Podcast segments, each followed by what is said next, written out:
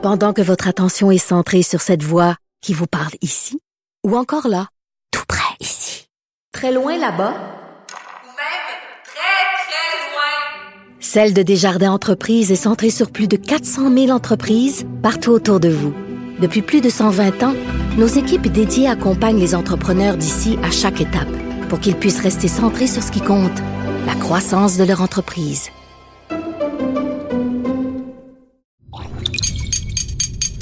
Cube Radio. Il connaît tous les dessous de la politique.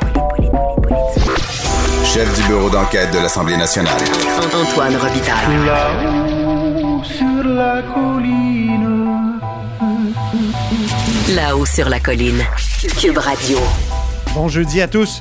Aujourd'hui à l'émission, il y aura 20 ans, le lundi 14 décembre, que l'Assemblée nationale dénonçait, sans l'entendre, l'ancien député et diplomate euh, Yves Michaud pour des propos qu'il n'avait pas tenus.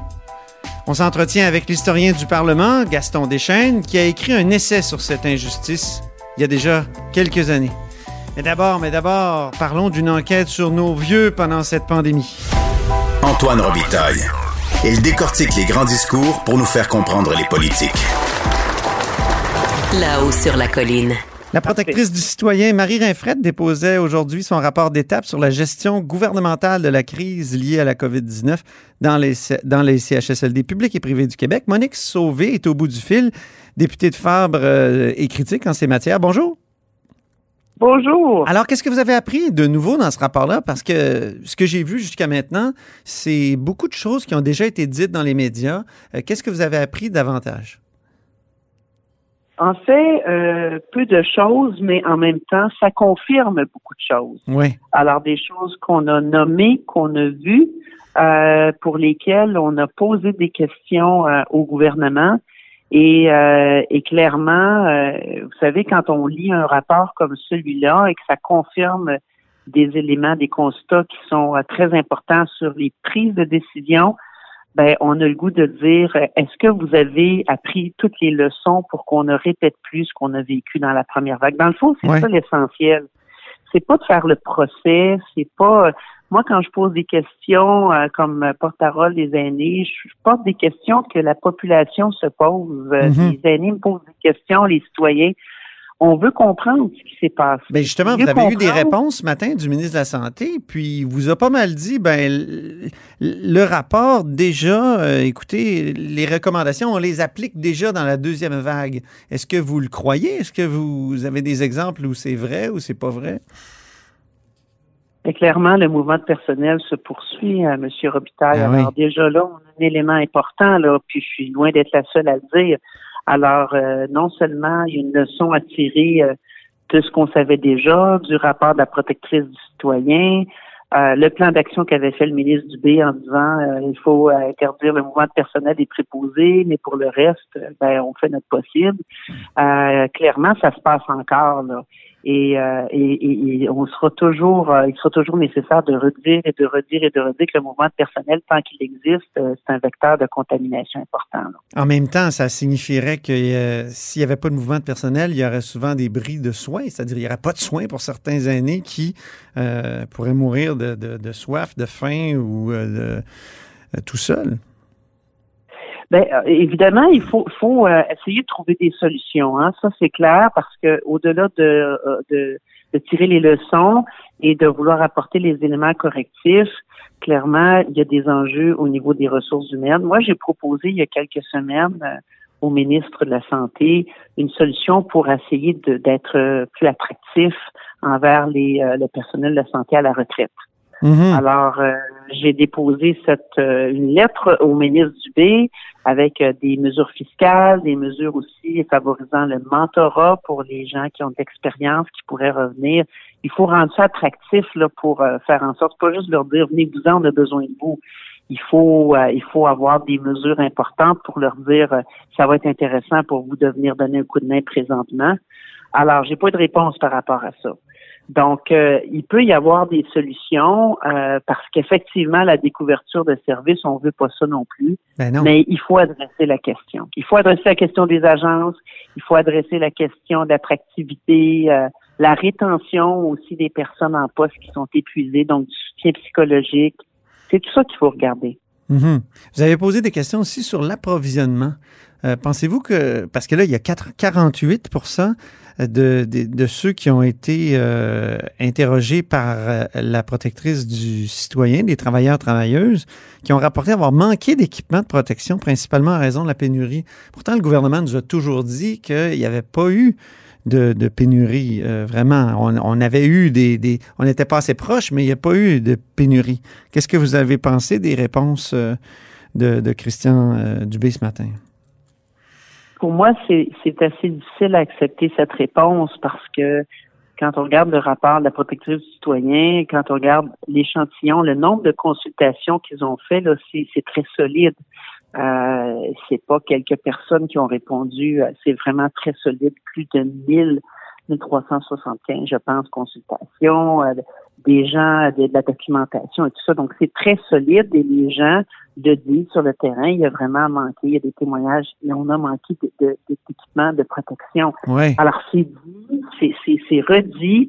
Nous, on l'a nommé. J'ai des collègues qui sont allés aussi en, en, milieu de vie, donc dans des CHSLT durant la première vague, qui ont constaté aussi euh, tellement de gens. Vous savez, à un moment donné, euh, tous ces gens-là le disent ça se peut pas qu'on mette de côté un dénominateur commun comme celui-là. Là. Ça se oui. peut pas.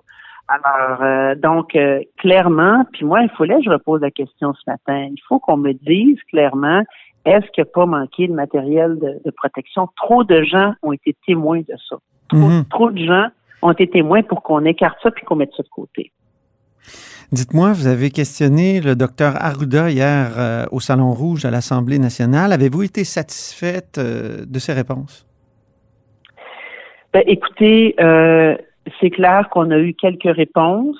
Euh, c'est clair qu'on aurait aimé avoir des réponses peut-être plus claires, en avoir davantage. Mais à chaque fois qu'il y a un exercice comme celui-là, on apprend quand même des choses. Moi, j'ai appris quelque chose hier. J'ai appris quelque chose d'important. Hmm? Toujours pour mieux comprendre, les 8000 personnes qui ont été délestées des hôpitaux durant la première vague vers les CHSLD, alors qu'ils étaient même pas testés, qui a pris cette décision-là? Je voulais savoir si c'était la santé publique. Alors, c'est hier que j'ai appris que c'était une décision politique. Donc, ça, j'ai appris ça hier. Oui, j'ai c'est appris ça. ça hier. On, on- on Alors, prend, euh, euh, on dirait qu'on prend conscience de- du nombre de décisions politiques qui ont été prises dans cette euh, gestion de pandémie. On en prend davantage conscience aujourd'hui, non? Absolument. Je pense Et- au restaurant, hier- évidemment. là, oui. Évidemment, hier, il y a eu la rencontre avec le docteur Arruda, il y a le rapport aujourd'hui. Ça nous fait dire qu'à chaque fois qu'on passe à, à un éclairage vers un autre, ça nous fait dire à quel point il faut l'exercice complet, puis ça prend une commission d'enquête publique complète. Parce que c'est trop important, c'est il faut avoir l'ensemble des leçons à tirer. Euh, puis on a des, des, des, des parties intéressantes, mais euh, clairement, euh, il faut aller vraiment plus loin. On l'a fait dans notre passé, hein, quand il y a eu la crise du verglas, quand il y a eu d'autres événements à Laval, entre autres, là, le, le viaduc Concorde, il y a eu des commissions d'enquête et après ça, ben, ça permet de faire des correctifs en ayant l'ensemble, l'ensemble de la situation exceptionnelle qu'on a vécue. Comment vous auriez agi, vous, comme ministre de la Santé, euh, à la place de M. Dubé? Est-ce que vous pensez que vous auriez agi différemment? Parce que lui, il dit c'est facile là, de, d'être le, le corps arrière du lundi matin, comme on dit. euh, et est-ce que, est-ce que vous pensez que vous auriez fait mieux, vraiment? Ou? Euh, écoutez, euh, moi, je vais me permettre d'être... Ministre des euh, Aînés, là, je- j'ai dit ministre de la Je Santé. suis très humble, là. Alors, je me, je me prétendrai pas euh, détenir, euh, détenir euh, l'expertise pour pour euh, pour regarder ça, mais clairement, euh, je veux admettre et je veux bien dire qu'on est dans une situation exceptionnelle et que ce n'est pas tâche simple, là, euh, ni de la part du ministre de la Santé, ni du premier ministre, que de gérer cette crise. Ça, j'admets ça, bien sûr.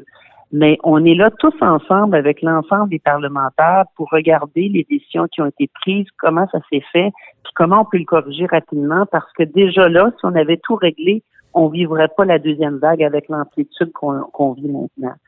Fait que si nous, on peut mettre des éclairages puis faire en sorte que euh, on peut faire les choses différemment. Mais il y a une chose qui est certaine, c'est que dans cette première vague-là, je pense qu'on aurait eu avantage à passer d'un mode opérationnel à un mode gestion de crise et à être beaucoup plus en mode euh, parce que dans le plan de pandémie, là, il n'y a pas de mode euh, prévention, euh, réaction rapide. Qu'est-ce que vous voulez Les dire?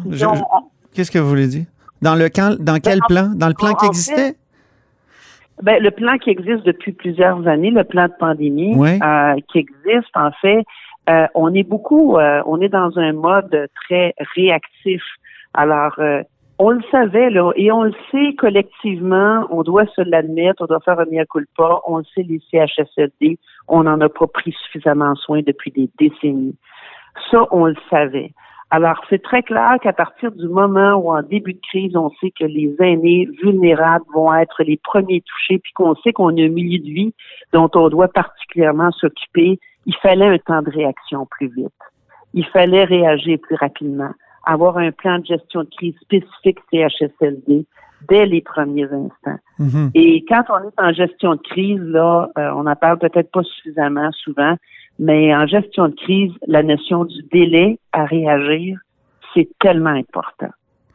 Ouais. Euh, moi, Quelle est la, responsabilité de la ministre des Aînés? Euh, dans ce Oui. que vous avez vu ce matin? Est-ce qu'elle a une responsabilité particulière, elle, qui nous a toujours dit qu'elle était, que c'était la cause de sa vie, puis je pense qu'on peut la croire sincère, mais est-ce qu'elle a une responsabilité dans, dans disons-le, la, la- la gestion très déficiente là, qui a été exposée par euh, la protectrice des, des- la protectrice des, du citoyen? Elle a une très grande responsabilité par rapport à ça. J'étais voir tantôt, j'ai essayé de voir des réactions de sa part, je n'en ai pas vu. Ça, déjà, c'est assez, euh, c'est assez majeur. Euh, elle a une grande responsabilité. Puis moi, je vous dirais, M. Robitaille, que j'ai euh, une certaine colère qui m'habite ce matin la concernant, puis je le fais en tout respect. Oui. Elle était proche aidante et j'apprends hier que la décision d'interdire les proches aidants aux aînés, ce n'était pas scientifique. Alors, Ah oui. est-ce que je puis elle a clairement dit depuis des mois, moi j'ai écouté la science parce que ça faisait pas mon affaire, moi-même comme proche aidante dans ma vie. c'est- J'ai écouté la science et j'ai dû écouter la santé publique. Et hier, la santé publique nous a dit, ben, écoutez, c'est parce qu'on voulait protéger les aînés, mais il n'y avait pas d'études, il n'y avait pas de données pour nous amener à cette recommandation-là. Alors, je suis, aujourd'hui, là, je vous le dis, je suis un peu en colère Oui. parce que je me dis clairement, elle avait une bataille à livrer alors qu'il n'y avait pas de données, alors qu'il n'y avait pas d'études. Puis clairement, on comprend aujourd'hui qu'il n'y avait peut-être pas de masque non plus. Est-ce qu'elle a été qu'on trompée? Est-ce qu'elle a été trompée? Parce que on peut quand même pas douter de, de sa, comment dire, de, de- du fait qu'elle est dédiée aux, aux, aux proches aidants. Là. Elle a fait adopter une loi qui, sans elle, n'aurait sans doute pas été euh, adoptée, par exemple. Ben, écoutez, la responsabilité ministérielle, c'est d'être là aussi quand les coups sont durs, Oui. pas seulement quand on a des annonces à faire. Mhm. Alors, euh, et moi, clairement, clairement, euh, je pense que les aînés, d'ailleurs, les aînés me le disent dans mon comté et d'ailleurs, me disent où est-elle? Qu'est-ce qu'elle a fait durant cette crise? Mhm. Comment elle a géré ça? Et c'est, c'est au-delà de toutes les questions qu'on a pu lui poser pour lesquelles elle n'avait pas de réponse. Mais clairement, les gens se posent la question, où était la ministre responsable des aînés et des CHSLD dans cette crise? Ben, on va essayer de, de l'avoir ici à l'émission à notre micro, ça c'est certain, sur ces questions-là. Je vous remercie beaucoup, Monique Sauvé. Merci beaucoup, c'est un plaisir, M. Robitaille. Monique Merci. Sauvé est députée du Parti libéral de Fabre et elle est euh, évidemment porte-parole de l'opposition pour les aînés et les proches aidants.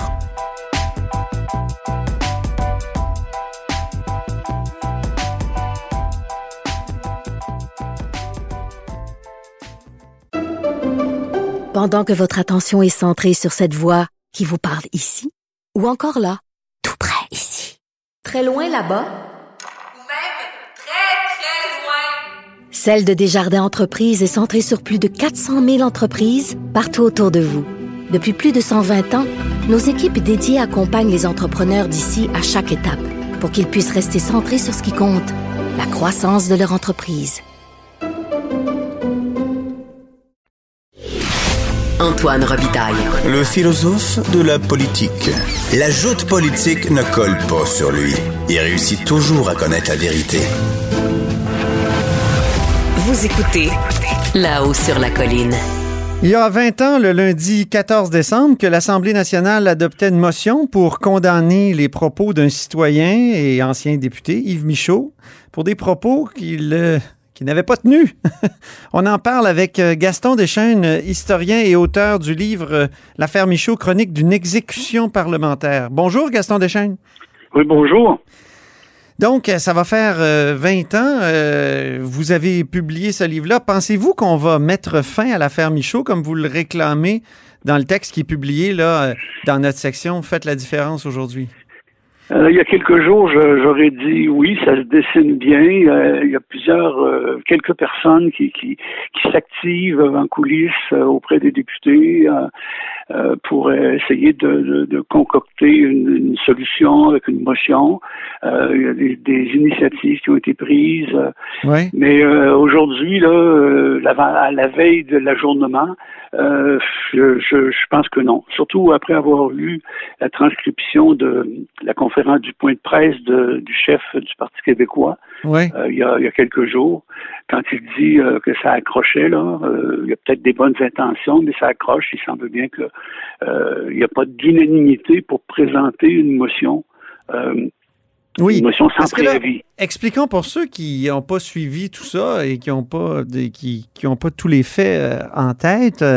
Il n'y a que l'Assemblée nationale qui pourrait corriger cet outrage-là? Parce que M. Michaud est allé devant les tribunaux et euh, il, a subi échec sur échec, mais... Oui, euh, oui il est allé... Il a, demandé d'être entendu par l'Assemblée nationale, ça n'a pas été accepté, c'est quand même extraordinaire. Ah oui? Il, a demandé, il, a demandé, il est allé en cours, en, cours il a été débouté, il est allé en cours d'appel, il a été débouté, et il est allé en cour suprême, la Cour suprême a décidé de ne pas, de pas l'entendre. Il est allé ensuite devant la commission, euh, la commission euh, des droits de la personne. Euh, j'ai peut-être pas le bon nom là. Mhm. en 2000, je dirais 2016, qui a décidé que c'était pas de son, son ressort. Il y a eu ensuite une pétition qui a été présentée, je pense, en 2018. Et elle a été portée en chambre par, par un député du Parti québécois. Mais, chose assez bizarre, ils ont décidé de ne pas la soumettre, la pétition, à la commission, je pense que c'est la commission de l'Assemblée nationale, et puis l'affaire est morte. Alors ça, ça, ça fait le résumé de toutes les démarches que M. Michaud a faites depuis 2000 pour euh, essayer de faire corriger ça par l'Assemblée, parce que les tribunaux, euh, les tribunaux ne se mêlent pas, là, c'est bien la séparation des pouvoirs, les tribunaux ne se mêlent pas. C'est ça, c'est le principe de la séparation des pouvoirs qui a comme euh, protégé l'Assemblée nationale euh, de, toute correction qui viendrait du judiciaire. Et, vice-versa, de protéger le judiciaire des interventions, des interventions des, euh, des, parlementaires dans leur, dans leur jugement, dans leur procédure. Et la seule chose qui s'est passée qui est très positive, c'est le commentaire que le juge Baudouin, juge de la Cour d'appel, a fait a fait en 2006. La décision de la Cour d'appel a été rendue par la juge euh, Dutil, je crois, qui a rédigé. Et le juge Baudouin, à la fin, a dit, ben, je suis d'accord avec, euh, avec, ma, avec le, juge, avec le jugement, mais on est quand même dans une bizarre de situation parce que à une époque où on parle de droit de la personne, puis de, de, de, on a de même deux chartes, même à cette époque-là, une personne peut être condamnée pour ses idées sans avoir eu la chance de se défendre et sans même qu'on ait exposé les raisons de sa condamnation. Alors ça, c'est très fort. Mais ben oui. Vous, c'est vous, c'est ça qui vous a motivé à écrire un livre, à, à faire toute la chronique de cette affaire-là pour essayer de comprendre comment l'Assemblée nationale avait pu descendre euh, aussi bas? Alors, qu'est-ce qui est arrivé exactement? Euh, rappelez-nous le, fameux matin du 14 décembre. Bien, Monsieur, Monsieur Michaud avait, témoigné devant la commission des États généraux la veille, le 13. Et, euh, sur le français, je pense, oui. Sur le français, sur, la question de la, la, langue, sous la présidence de M. Gérard Larose. Et là, il y a eu des rencontres avec euh, Britt, euh, euh, qui était présidé à l'époque par Robert Kingman, l'ancien député. Euh, dans les corridors, là, ça s'est un peu, ça s'est un peu chicané, là, vous savez. Bon. Et, et là, je ne sais pas qu'est-ce qui s'est passé entre la fin de la journée du 13 et le matin du 14. Ouais. Il y a quelqu'un, il y a eu des ententes, il y a eu des discussions, il y a eu de- une orchestration d'une motion, je ne sais pas exactement, Il y a des témoins qui en savent peut-être sûrement plus long, mais le 14, monsieur, euh, à la période des questions, M. Charret a interpellé le premier ministre en lui disant, euh, M. Michaud, Monsieur Charret était le, le chef de l'opposition à l'époque. l'opposition à l'époque. M. Michaud, hier, a dit des choses euh, inacceptables là, sujet des Juifs et on a une motion qui se prépare. Et M. Monsieur Bouchard a, répondu, euh, chose un petit peu bizarre parce que vous avez fait assez de période de questions pour le savoir. Quand un, premier ministre est questionné, puis il veut se défaire de, la question, il y a toutes sortes de techniques, de moyens, d'échappatoires pour s'en défaire. Mais là, au contraire, il a sauté à pieds joints dans, dans la, la proposition du chef de l'opposition. Il a dit oui, il y a une motion, puis on va l'appuyer, puis toute ma députation va l'appuyer. Ah mon Alors, Dieu, OK. Alors, quelques minutes après, euh, à la fin de la période des questions, quand est venu le temps de la question le- des motions euh, sans, sans préavis, sans préavis, oh, euh, deux députés ont présenté la motion dénonçant les propos inacceptables de M. Michaud, soit M. Boulris et M. Bergman, Mhm. et euh, ça a été accepté, pas de débat, aucun débat, mais vote enregistré, aucun débat, et jamais on n'a cité les propos inacceptables. Mhm. C'est c'est comme si moi, je vous accusais de m'avoir insulté, mettons, au Parlement hier, Ouais. et je me, pré- me présente devant le juge, puis il dit euh, Antoine Robitaille m'a insulté. Ben, le juge, il va dire Mais encore. Hein? Il vous a dit quoi? Avez-vous des témoins? Si vous n'avez pas, vous allez vous faire virer.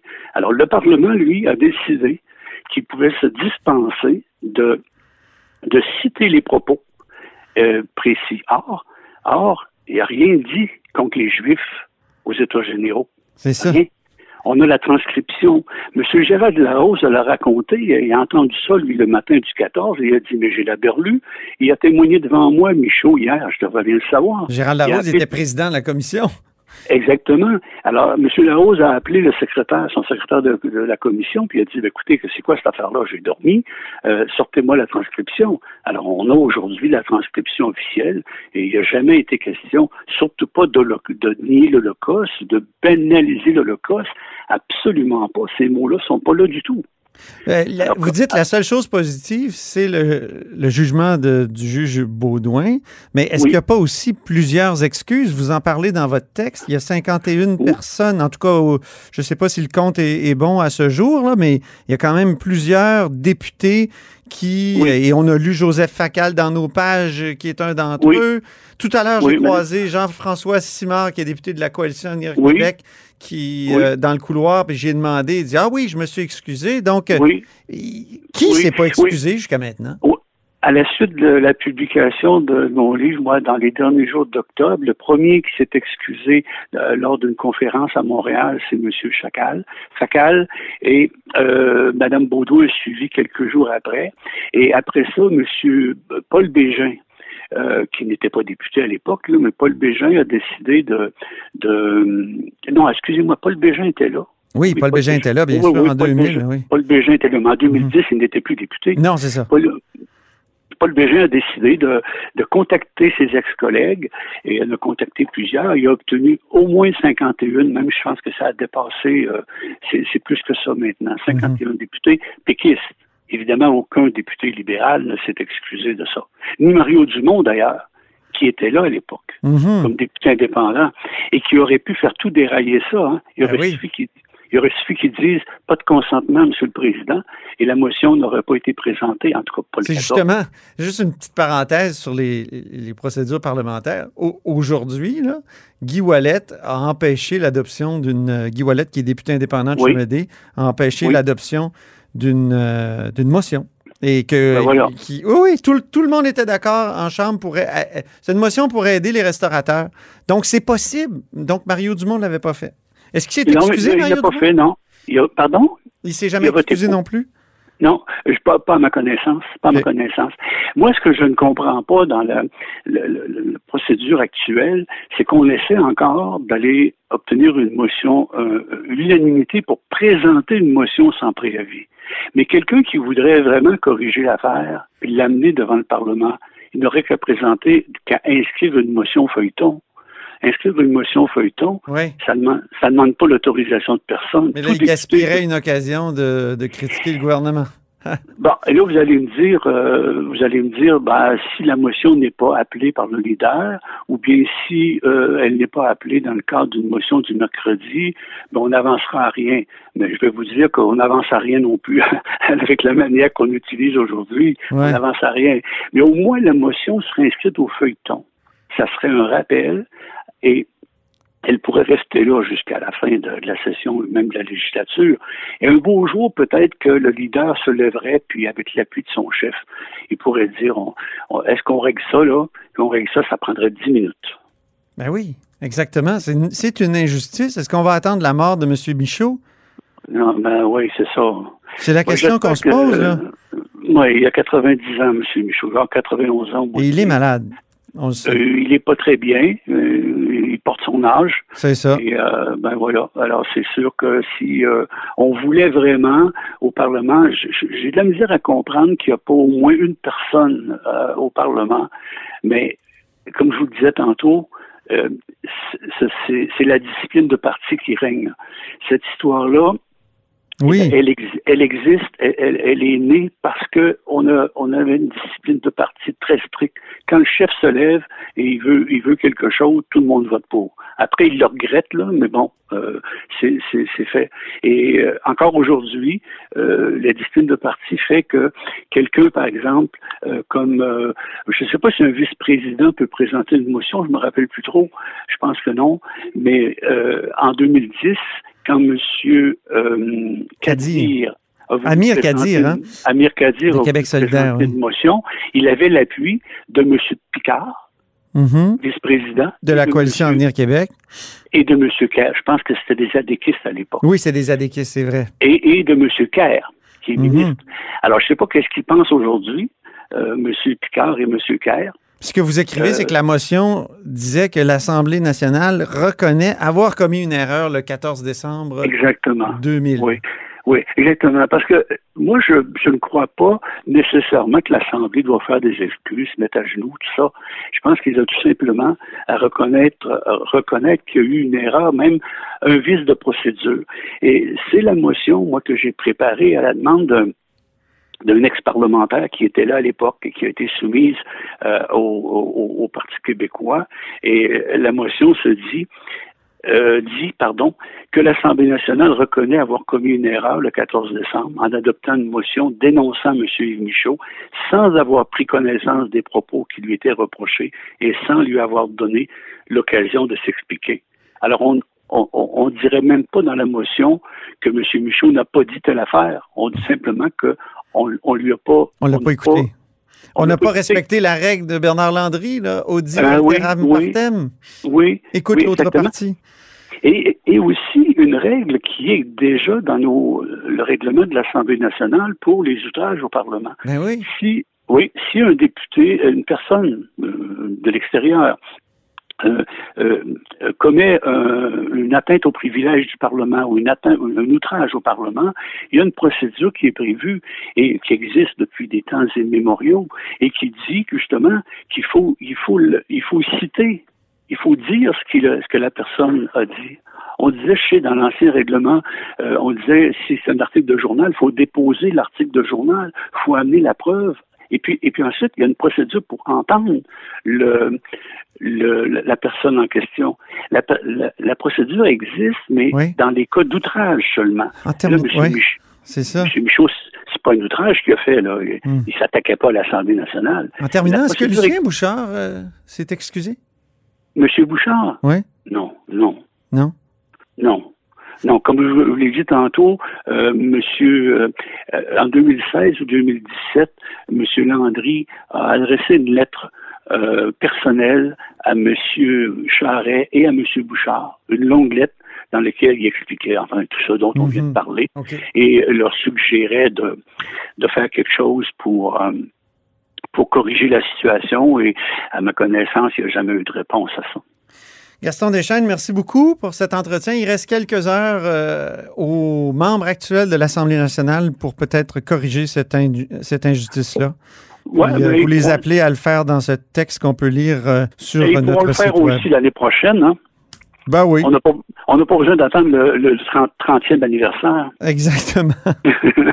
Donc, Gaston Deschênes est historien et auteur, entre autres, du livre L'affaire Michaud, chronique d'une exécution parlementaire. Merci beaucoup encore. Merci, au revoir. Et c'est tout pour la hausse sur la colline en ce jeudi. Merci d'avoir été des nôtres. Surtout, n'hésitez pas à diffuser vos segments préférés sur vos réseaux. Et revenez-nous demain vendredi avec le dialogue des barbus, Thomas Mulcair, et les bulletineuses, Sophie et Yasmine, qui remettent les notes aux élus à l'Assemblée nationale.